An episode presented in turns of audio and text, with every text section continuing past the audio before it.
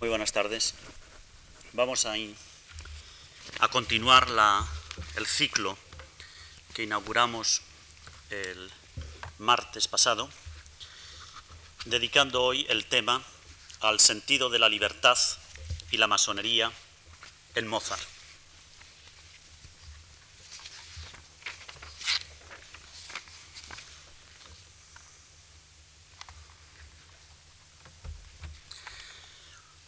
Unos meses antes de acceder al tercer grado de la masonería, asistió Mozart el 11 de febrero de 1785 en la logia vienesa Survaren Eintracht, la verdadera concordia, a la iniciación masónica de su amigo Joseph Haydn en el grado de aprendiz, ya quien Mozart, con este motivo, dedicó los seis cuartetos de cuerdas.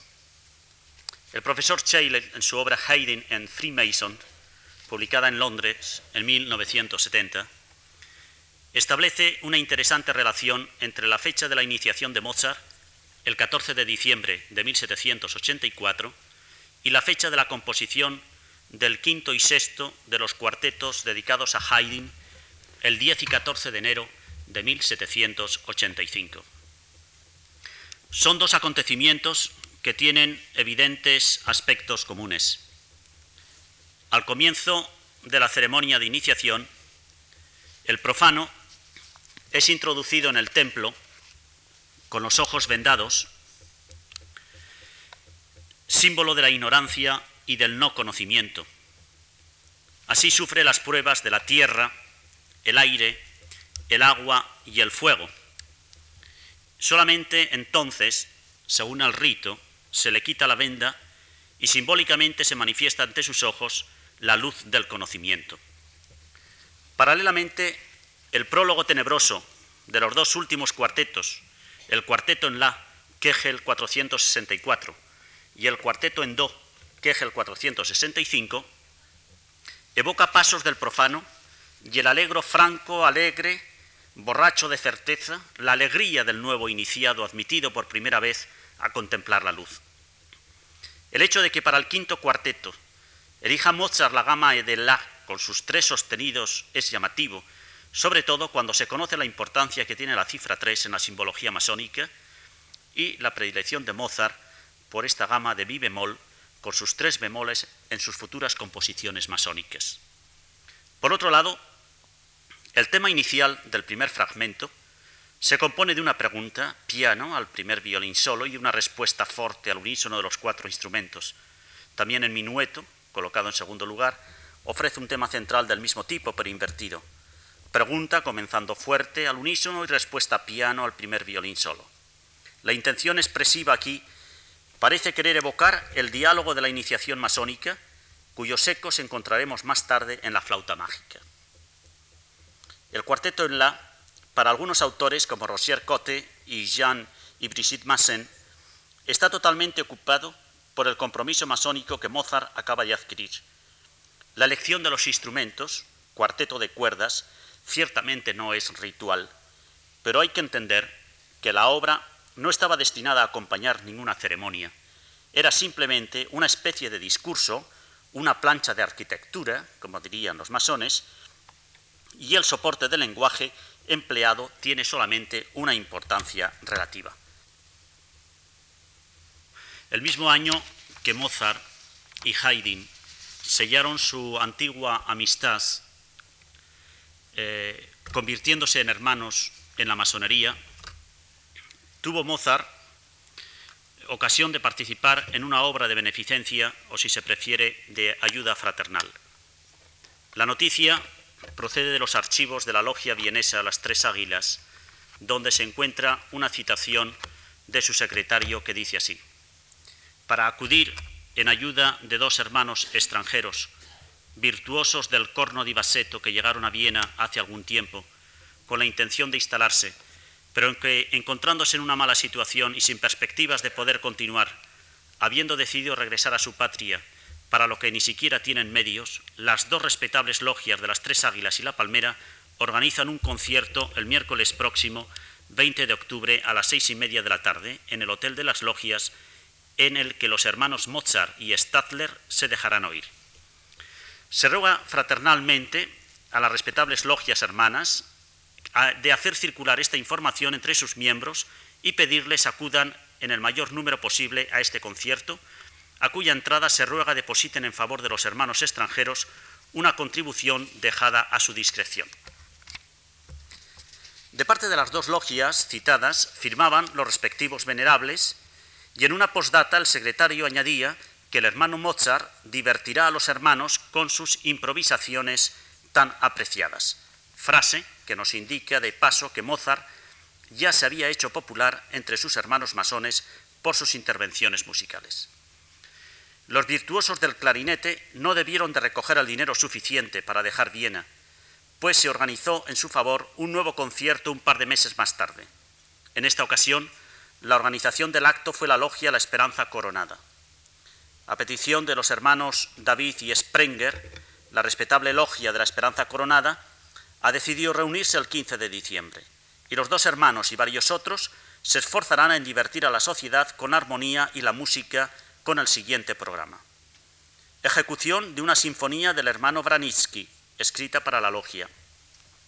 Un concierto en el que los hermanos David y Sprenger tocarán el corno di bassetto. Tercero, la cantata escrita en honor del venerable Born, con música del hermano Mozart, cantada por el hermano Adam Berger.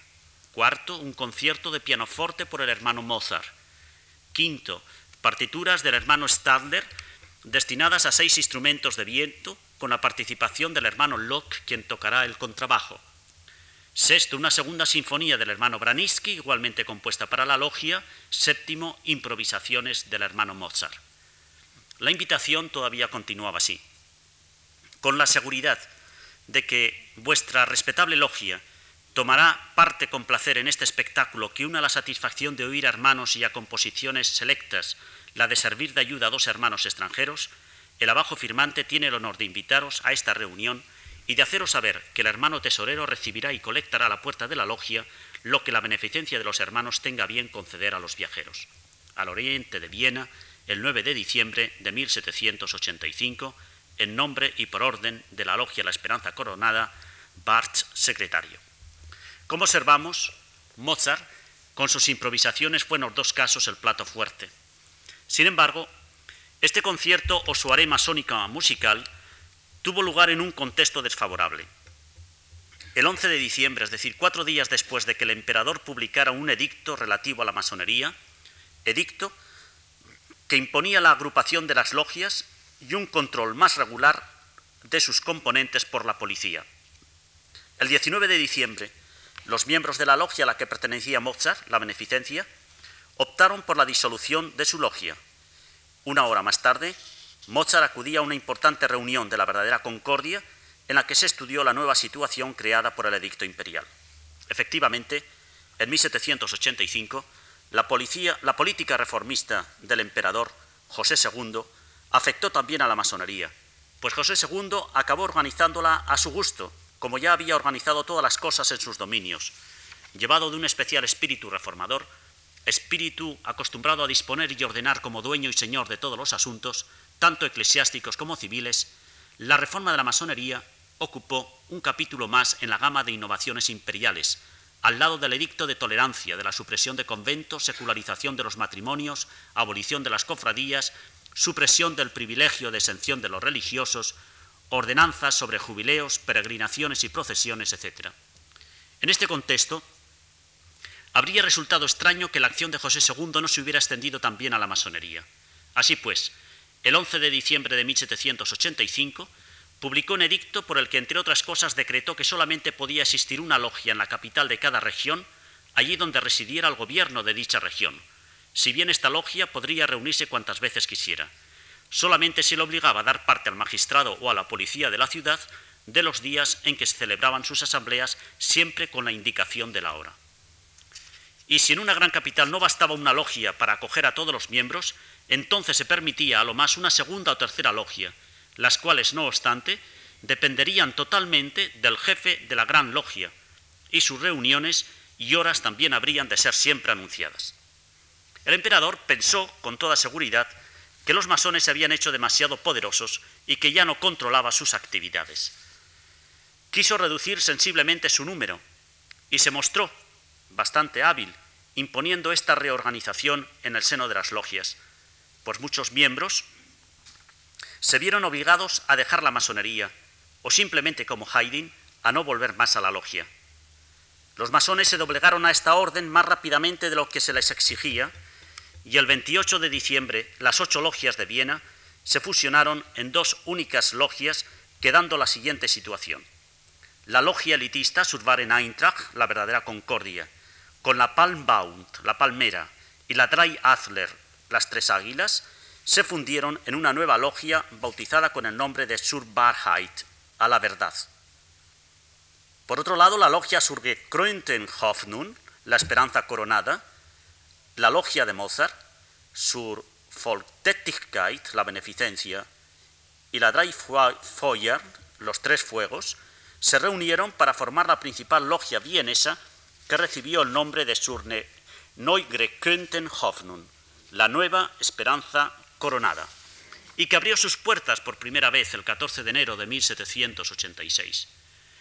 Estas dos nuevas logias redujeron voluntariamente el número de sus miembros a solamente 180 cada una. Dos de las antiguas logias, Sun Heiligen Joseph a San José y Sur Beständigkeit a la Constancia, desaparecieron eh, totalmente, pero algunos de sus miembros se incorporaron a la nueva logia recién creada. El nuevo venerable de esta logia de Mozart ya no será Gemmingen, sino otro antiguo conocido suyo, Gebler, el autor de Tamos. Ignaz von Born continuó de venerable de la otra logia. Para esta ocasión, para la inauguración de la nueva Esperanza Coronada, a la que Mozart y una veintena de hermanos de la beneficencia habían ingresado, Mozart escribió dos cantatas masónicas que fueron ejecutadas el 14 de enero de 1786 sur Eröffnung der Loge, para la apertura de la logia, canto masónico para solo y coro de hombres en si bemol mayor, Kegel 483, y zum Schluss der Loge, para la clausura de la logia, canto masónico para solo y coro de hombres en sol mayor, Kegel 484. La primera, curiosamente, o si se prefiere diplomáticamente, es un canto de alabanza y agradecimiento al emperador José, que acababa precisamente de tratarlos con tanta dureza. Convertíos hoy, amados hermanos, en delicias y cantos de júbilo, pues la benevolencia de José, en cuyo pecho arde un triple fuego, nuestra esperanza coronó de nuevo.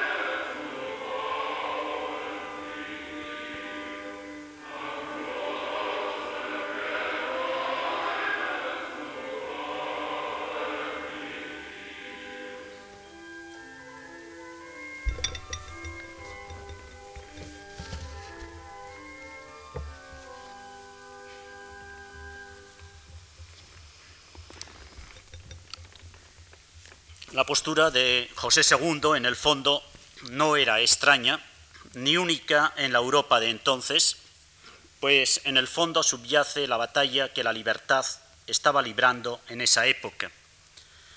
Libertad que Mozart acabará enalteciendo y elevando a categoría de mito un año más tarde, en Praga, el 29 de octubre de 1787, en su ópera Don Juan, que concluye precisamente con un casi revolucionario grito de Viva la libertad.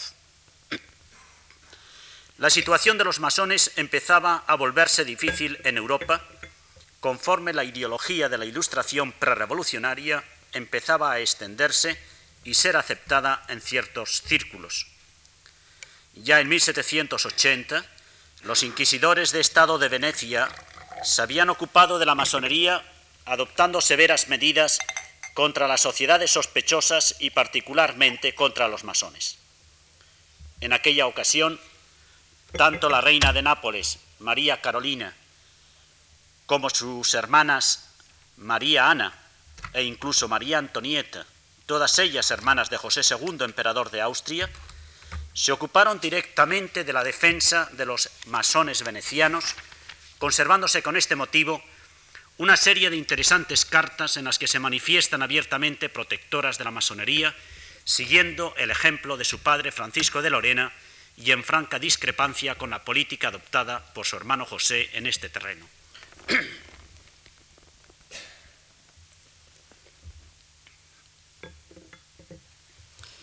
También en 1782 fue nuevamente prohibida la masonería en Berna y Ginebra. En 1784 lo sería en Mónaco y en 1785 en Baviera.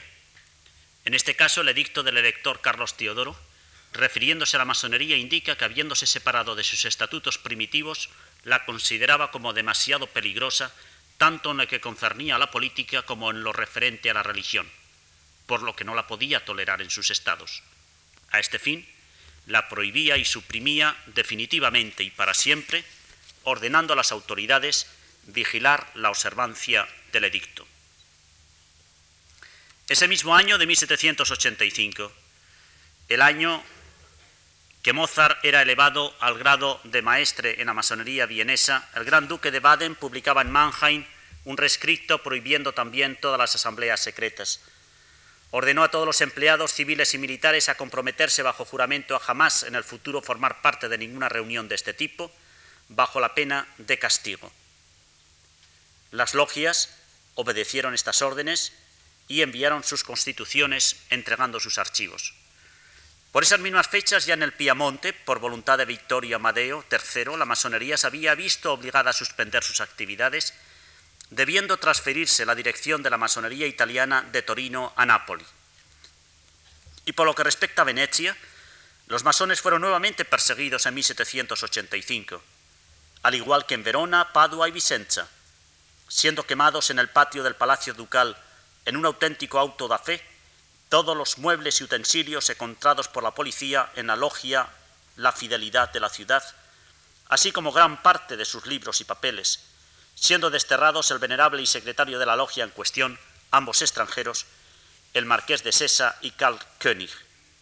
El primero se refugió en Módena y el segundo, de origen alemán, lo hizo en Viena. Con este motivo, tuvo lugar una tenida masónica que revistió un carácter excepcional.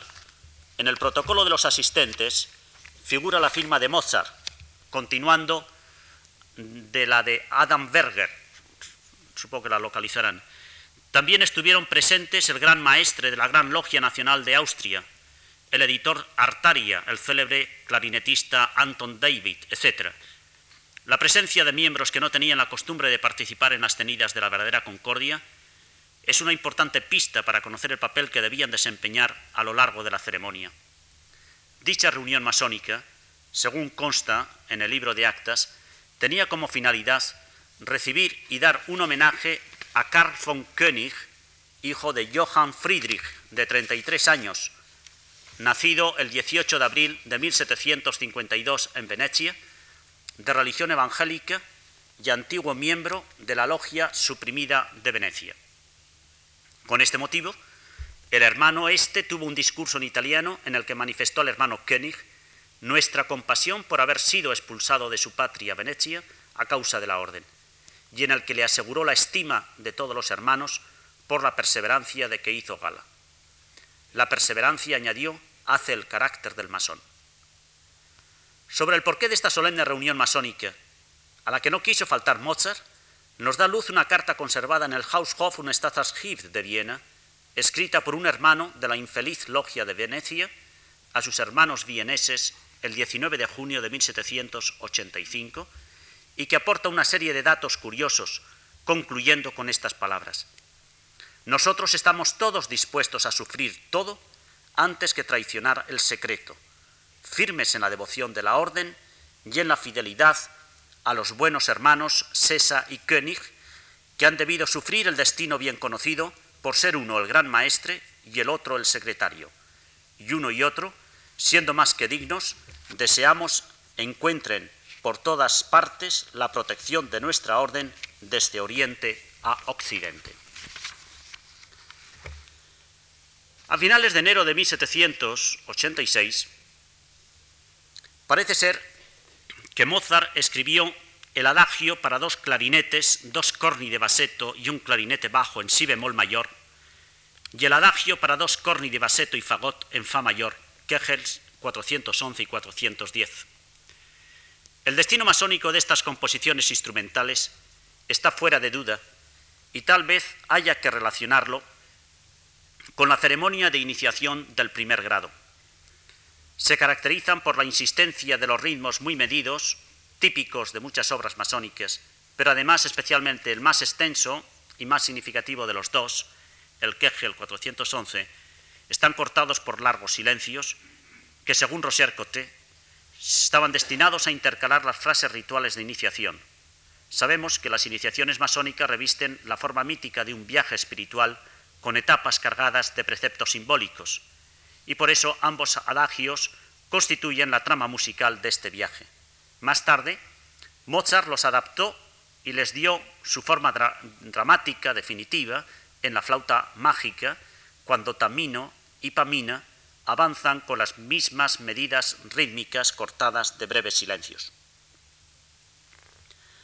A partir de enero de 1786, y hasta 1791 ya no encontramos ninguna obra fechada por Mozart y destinada a ser ejecutada en reuniones masónicas. ¿A qué se debe esta interrupción en las obras rituales? Ciertamente no a que el versátil Mozart, después de un periodo de entusiasmo, haya dejado enfriar su fervor de neófito. Hay muchos indicios, tanto en la biografía como en las obras, que prueban lo contrario. La verdadera razón parece ser que hay que buscarla en la reforma de las logias vienesas hecha por José II, y en la nueva reglamentación que presidía sus reuniones. Para su inauguración, la logia de Mozart, la esperanza nuevamente coronada, había admitido un importante programa musical, pero ansiosa de austeridad, no vuelve a buscar el concurso de los músicos para adornar sus ceremonias como hacía la difunta logia Beneficencia, y esta parece ser la única causa del silencio de nuestro compositor en este terreno. Tan solo sabemos, en cinco años y medio, de un concierto dado el 12 de enero de 1788, con motivo de la boda de sus Altezas Reales, Elizabeth y Franz. El documento que nos da la noticia dice así. El 12 del corriente, la Sociedad de los Francmasones de Viena ha festejado las bodas de sus Altezas Reales Elizabeth y Franz con una magnífica academia musical que tuvo un carácter tan raro como solemne pues los virtuosos más grandes, en cuanto miembros de la logia, presentaron sus talentos y conmovieron hasta el placer más profundo a los 200 hermanos presentes. Y entre los artistas evocados figuran Wolfgang Mozart y Valentin Adam Berger. Finalmente, y dejando de lado su famosa ópera masónica La flauta mágica, nos vamos a encontrar todavía con tres obras de Mozart ligadas a la masonería, y en las que nuevamente vamos a descubrir a un Mozart comprometido, en cierto sentido, con la libertad, sobre todo en la primera de estas obras. Efectivamente, se trata de la pequeña cantata alemana, vosotros los que honráis al Creador del inmenso mundo, Kegel 619, para tenor y piano, escrita en julio de 1791 y posteriormente publicada en 1792 como apéndice a un libro editado en Hamburgo, cuyo autor era Franz Heinrich Sigenhagen, francmasón y negociante de Hamburgo. Mozart no presta aquí su colaboración solamente a un libro, sino también a un proyecto, porque la obra de Sigenhagen no se limita a la moral especulativa, prevé hasta los menores detalles la vida en una colonia de jóvenes. Todo estaba preparado para la creación de esa comunidad, incluida la compra de un terreno en Alsacia sobre el que debía establecerse. Y solamente la muerte de Sigenhagen, que se suicidó por motivos oscuros, impidió la realización del proyecto. Todo en la obra emana de un discípulo de Rousseau, cuyo pensamiento lo encontramos en algunos puntos importantes, como la pedagogía general, inclinación a la democracia política, sentimiento espinocista hostil a todas las religiones dogmáticas, etc. Hamburgo, en aquella época, era la capital de la propaganda pro-revolucionaria de la Alemania del Norte, y el texto del libro de Sigenhagen estaba muy próximo a esta ideología, como también lo estuvo la elección de Alsacia para fundar su establecimiento pedagógico. Alsacia en 1791 no era solamente tierra francesa y revolucionaria, aquí empieza el país de la libertad, era el punto neurálgico de donde saldría la guerra a los pocos meses. El 27 de agosto de 1791, el emperador y el rey de Prusia firmarían juntos la declaración beligerante de Pilnitz. Todo ello hace que tenga especial interés la colaboración de Mozart en la empresa de Sissenhagen y nos dice sin equívoco posible dónde estaban sus simpatías. Y el tema adquiere todo su interés en el momento en que acababa de terminar la primera redacción de la flauta mágica. La música está restringida por el hecho de tener que ir impresa al final de un libro a sus medios más simples. En realidad se trata de un lead para una voz y piano, pero pone mucho cuidado en dar todas las inflexiones al texto. Empieza por una llamada a escuchar la voz del creador del universo infinito, llámese Jehová o Dios, o Fu o Brahma, un intermedio entre el gran arquitecto del universo y el Deus sive natura de Spinoza. Y a continuación transmite un mensaje de amor a Dios, a su creación y a la paz eterna con estas palabras. Amad el orden, la mesura y la armonía. Amaos a vosotros mismos y a vuestros hermanos. Que una eterna amistad aferre estas manos fraternales que conocieron durante tiempo el error y nunca hasta ahora la verdad. Las alusiones masónicas de este pasaje son suficientemente claras. Romped las caderas del error, Desgarrad los velos de los prejuicios, despojaos de los disfraces sectarios que viste la humanidad. Forjad de nuevo en arados el hierro con que el hombre ha derramado la sangre de sus hermanos. Reservad para pulverizar las rocas la pólvora negra que envía un plomo mortal al corazón de un hermano. Observemos esta profesión de fe pacifista de Mozart en un momento en el que se estaba preparando la guerra contra la Francia revolucionaria cuando los emigrados multiplicaban las provocaciones en las orillas del Rin. La actualidad de esta fe pacifista significa mucho para Mozart en aquel momento.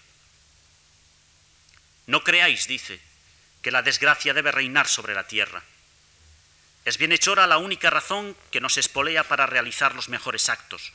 Sois vosotros los hombres, los que os encamináis hacia la desgracia cuando con loca ceguera retrocedéis bajo el aguijón en lugar de ir adelante, siempre adelante.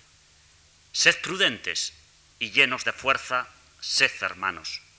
Entonces descansará sobre vosotros toda mi complacencia. No se derramarán sobre vuestras mejillas más que lágrimas de alegría. Vuestros lamentos se convertirán en alegres cantos. Crearéis un jardín del Edén en vuestro desierto. Todo sonreirá para vosotros en la naturaleza y entonces, entonces conquistaréis la verdadera felicidad en la vida. Este es el mensaje con el que Mozart se unía al grupo pro-revolucionario de Hamburgo para transmitirlo a la juventud alemana en el momento en que componía la ópera de la fraternidad universal.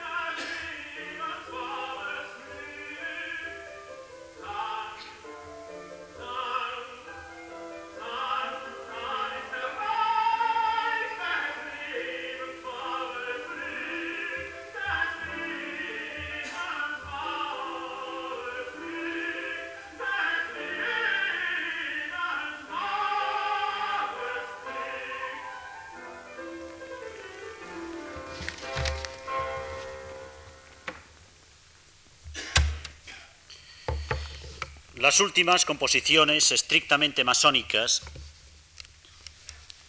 a las que Mozart puso música fueron una pequeña cantata masónica, Das Lob der Freundschaft, el elogio de la amistad, en Do mayor, fechada en Viena el 17 de noviembre de 1791, cuyo texto está atribuido a Emmanuel Schickenader, el famoso autor del libreto de la flauta mágica, hombre de teatro, al que no le eran extraños los ritos masónicos, pues había formado parte como aprendiz de una logia de Ratisbona, en cuyos alrededores, en Rexberg, había nacido. Pero por la licencia de sus costumbres, Schickenader fue expulsado de la masonería el 4 de mayo de 1789 y ya no fue aceptado nunca en las logias vienesas. Y la otra composición, escrita también por esas mismas fechas, es un liz masónico, Enlacemos nuestras manos, en Fa mayor, Kegel 623A. Parece ser que ambas composiciones fueron escritas para la inauguración de un nuevo lugar de reunión o templo masónico. La leyenda dice que en la noche del 18 de noviembre de 1791, Mozart cantó la parte del tenor de este liz masónico con sus hermanos de logia en una ceremonia masónica. Tres semanas más tarde moriría. La tradición masónica hace que las listas de los miembros de las logias o cuadros de logia se publiquen a finales del año vulgar, es decir, en diciembre, pues el año masónico empieza en marzo. Por esta razón, la última lista de miembros de la logia Surgekrönten Hoffnung, la esperanza coronada, que había vuelto a llamarse, como en su origen, abandonando lo de Neue o Nueva, en la que figura el nombre de Mozart, es la de 1790. Esta lista es de gran importancia, porque muestra exactamente quién contaba y quién no entre los hermanos de la logia del compositor. Lo más extraño que nos revela esta lista es la presencia del protector de Haydn, el príncipe Nikolaus Esterházy, como maestro de ceremonias, con otros tres miembros de esta ilustre familia húngara. El venerable era Johann, conde Esterházy, chamerlán imperial y real, que ya había sido venerable de la logia en 1781. Y el tercero de los Esterházy era el conde Franz Serafín, hijo de Franz, conocido con el sobrenombre de Kinken y al que Mozart había dedicado su Maurerische Trauermusik, su música fúnebre masónica, y que siguió los pasos de su padre en cuanto a consejero áulico de la corte transilvano-húngaro. El cuarto era Johann Nepomuk, conde Esterházy en aquella época en Transilvania, donde era consejero del gobierno. Entre los dignatarios y miembros de la logia, con un total próximo a los 200 miembros, encontramos un príncipe, Anton von Hohenzoller, Sigmaringen, 36 condes, un marqués, 14 varones, 42 nobles, oficiales, embajadores, chambelanes, etc. Pero si el título de la cantata Elogio de la Amistad es ya suficientemente expresivo, no lo es menos su contenido. Dice así, es dulce lo que siente el masón en este día de fiesta que solda una nueva y estrecha cadena fraternal. Dulce el pensamiento de que la humanidad ha ganado un sitio entre los hombres. Dulce el recuerdo del lugar donde cada corazón fraterno le afirma con tanta fuerza lo que era, lo que es y en lo que se puede convertir. Hermanos, entregaos por completo a la felicidad, esa felicidad que sentís. De esta forma, no olvidaréis que sois masones. Que la envidia, la codicia y la calumnia sean desterradas para siempre de vuestro corazón. Que la concordia estreche el lazo que anuda un puro amor fraternal. Equilibremos cada pesada carga con el peso del amor. Entonces recibiremos con dignidad la verdadera luz que viene de Oriente, para obtener este preciado bien, que el trabajo comience con alegría, e igualmente lo que ya está iniciado, prosigámoslo hoy de nuevo. Tenemos aquí nuestro corazón y nuestras palabras, acostumbrados a la virtud, entonces el deseo ya realizado coronará nuestra esperanza. Fíjense cómo juega con el propio nombre de la logia.